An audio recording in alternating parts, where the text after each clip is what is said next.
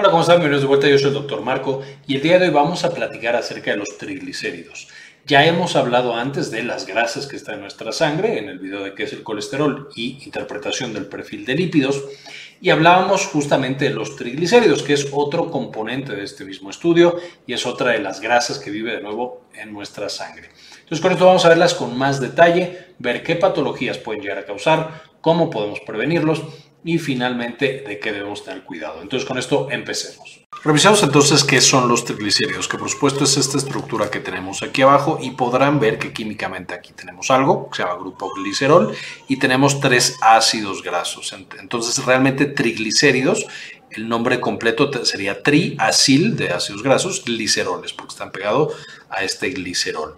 ¿Qué son estos triglicéridos? Esencialmente son la principal manera en la cual el cuerpo puede guardar energía. Son el lípido más común, más frecuente y eh, potencialmente es una fuente inagotable de energía que puede tener el cuerpo y eso lo podemos ver justamente en pacientes que tienen sobrepeso y obesidad que pueden acumular y acumular energía a través de estos triglicéridos en hígado y en, tejido adiposo o tejido graso eh, para teóricamente usarlo cuando no tengan acceso a comida. Entonces, es una fuente extremadamente importante de energía y va a haber algunos órganos que en algunos momentos, como el ayuno, por supuesto, son completamente dependientes de estos triglicéridos.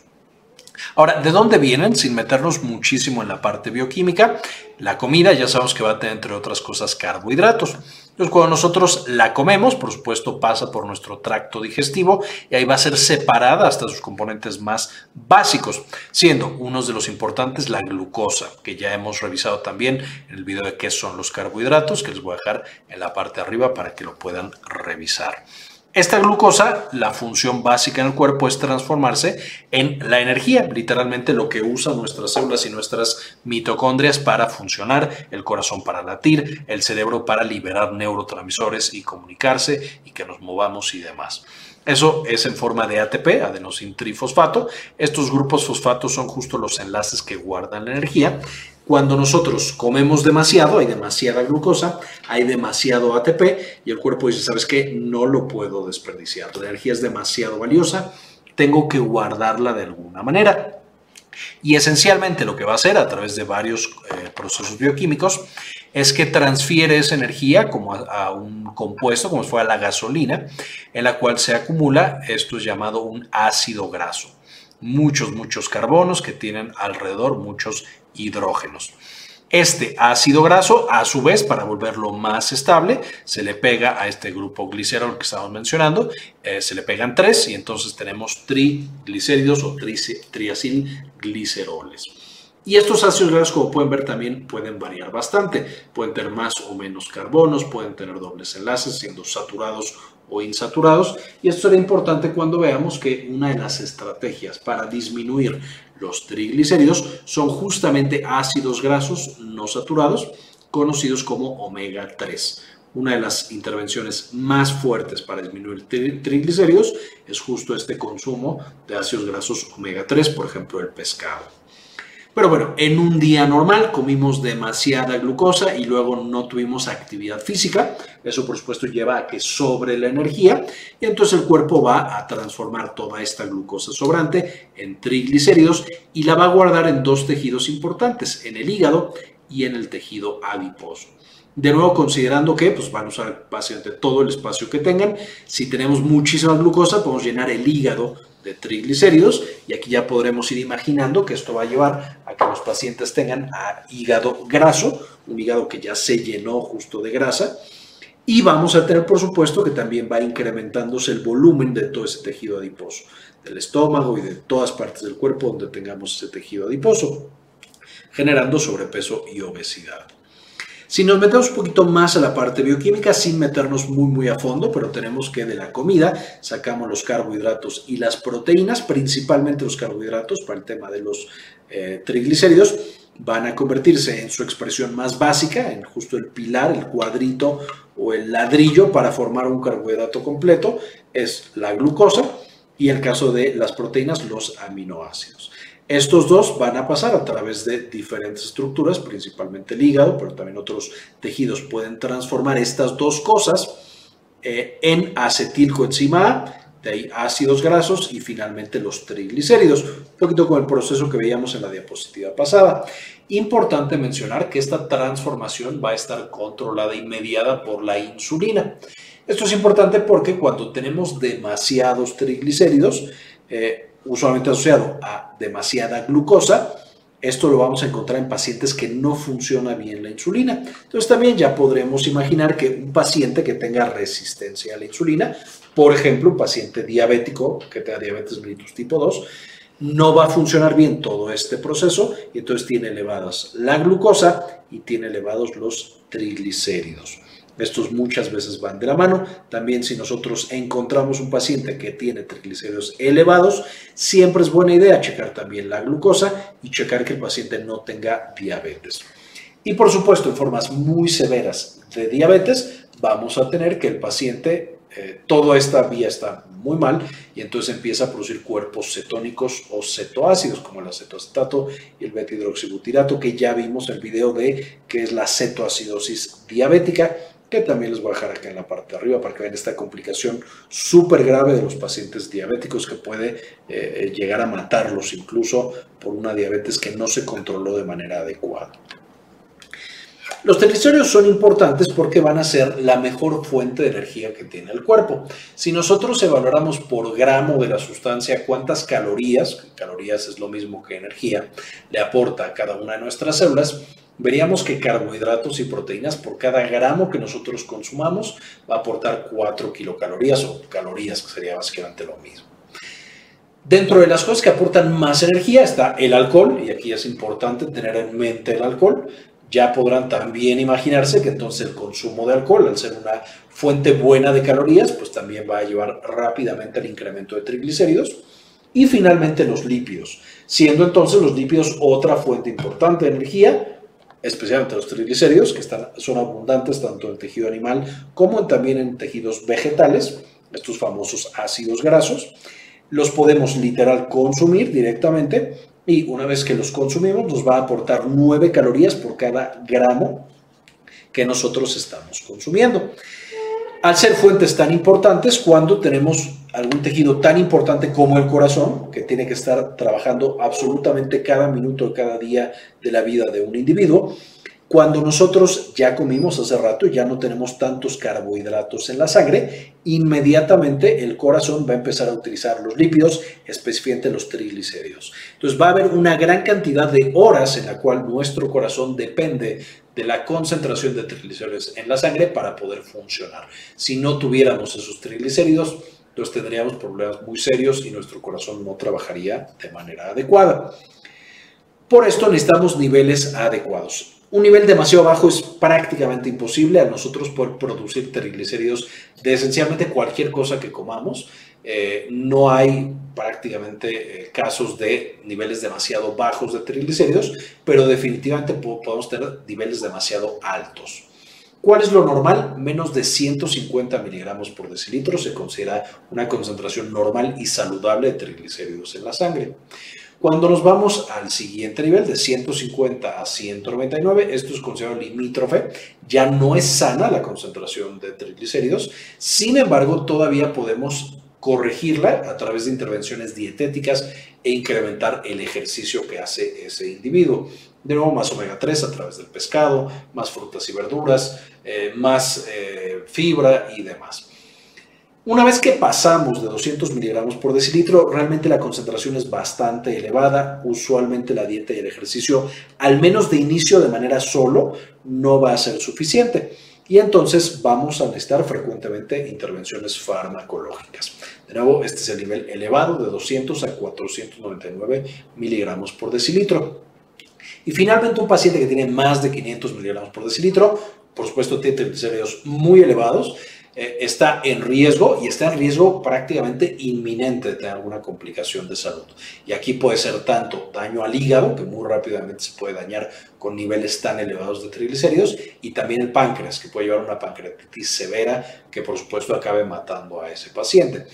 Usualmente la, la buena noticia es Estos niveles de 500 o más se detectan o son frecuentes más bien en pacientes que tienen alteraciones genéticas que los llevan a tener hipertrigliceridemia, que eso es, son enfermedades ya bien conocidas. Un paciente que solamente come mal y hace poco ejercicio usualmente no llega a niveles de 500 miligramos por decilitro o más. De nuevo, son niveles muy, muy, muy altos y muy peligrosos. Ahora, ¿cuáles son las consecuencias y los efectos que tiene sobre la salud? Ya quedamos que el primer órgano que se ve afectado es el hígado. Ahí es donde nosotros lo acumulamos. Por supuesto, llega un punto en el cual la cantidad de triglicéridos y de grasa que estamos acumulando nos lleva a tener hígado graso. El hígado graso lleva a inflamación del hígado y eso lleva, por supuesto, a una hepatitis, eh, conocida como esteatohepatitis no alcohólica, cuando es una inflamación del hígado porque hay demasiada grasa. Y finalmente puede llevar a cirrosis, a cáncer de hígado y por supuesto a que el paciente fallezca. De nuevo, ya tenemos todo un video hablando de hígado graso, que les voy a dejar también en la parte de arriba para que lo puedan consultar. Y al que por supuesto hablamos con más detalle de esta patología tan importante.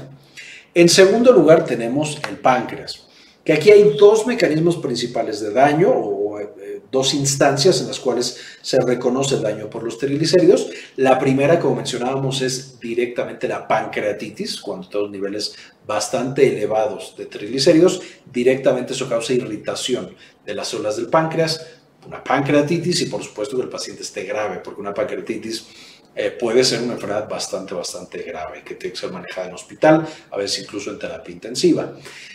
Aquí también va de la mano, otro de los principales factores de daño al páncreas es el consumo de alcohol. Si nosotros juntamos que el consumo de alcohol daña directo al páncreas e incrementa los triglicéridos, podemos ver que puede ser catastrófico para el páncreas justamente esta combinación.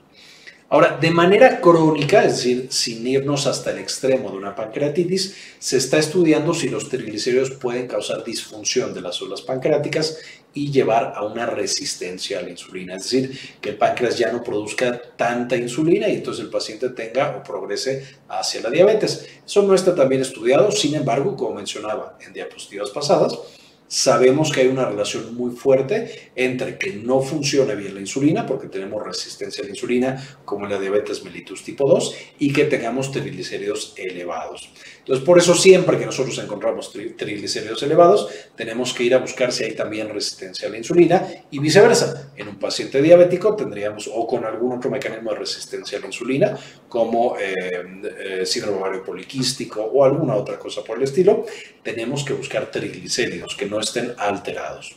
Finalmente, y pongo al final y un poco más pequeñito, el corazón porque los triglicéridos solitos en un paciente sano, que no es hipertenso, que no fuma, que no es diabético, eh, que no tiene colesterol de tipo LDL elevado, etc., los triglicéridos no son uno de los principales factores de riesgo. De nuevo, primero tendríamos que, eh, o, son mucho más pesados en el daño que hacen al corazón, todos los demás.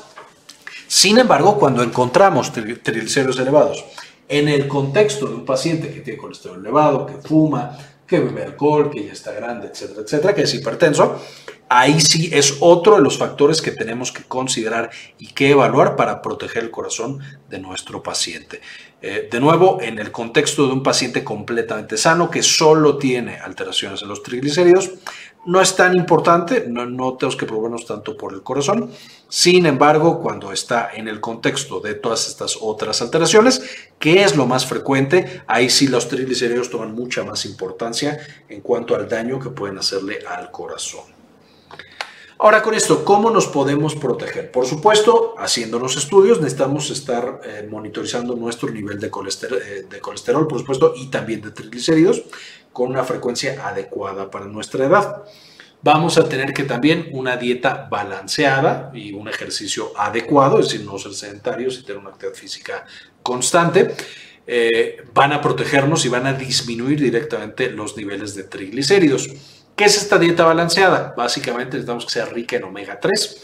Omega 3 principalmente la dieta, que provenga de pescados azules, como el salmón, hay también omega 3 en, pastillas directamente. Esto no está tan demostrado porque hay muchos productos que tienen concentraciones muy, muy variables, que la calidad puede variar también bastante, de muy buena calidad a muy mala calidad.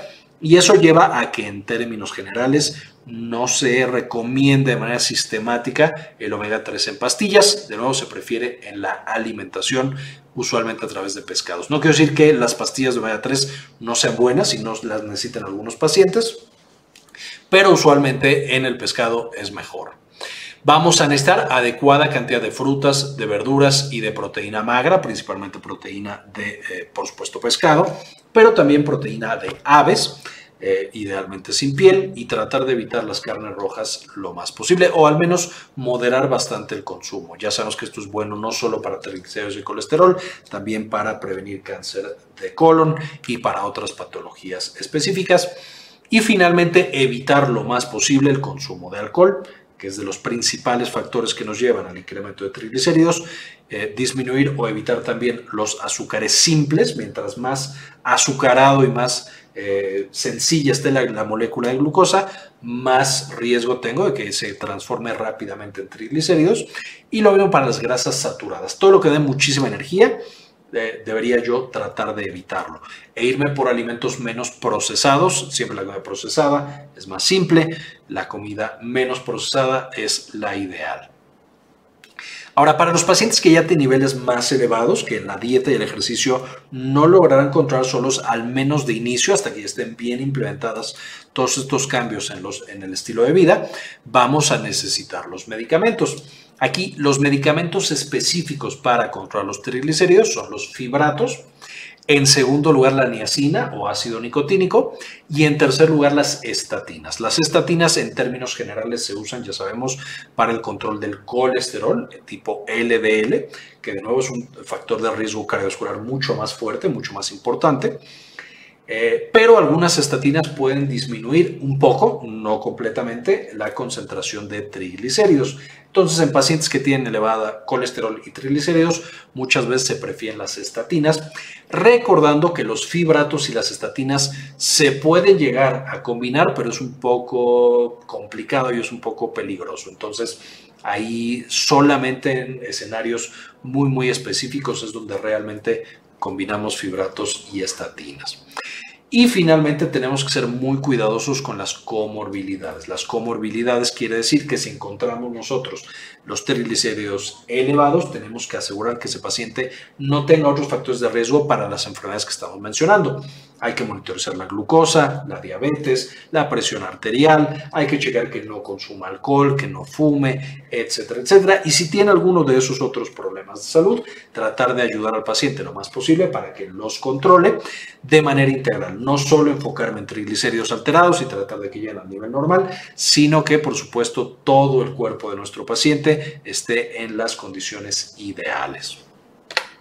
Básicamente esta es la información que quería presentarles el día de hoy. Por supuesto, antes de irme, quisiera agradecer a las personas que han decidido apoyar al canal con una donación mensual de uno o de dos dólares, porque realmente nos apoyan muchísimo a hacer este tipo de investigaciones y compartirla con todos los demás.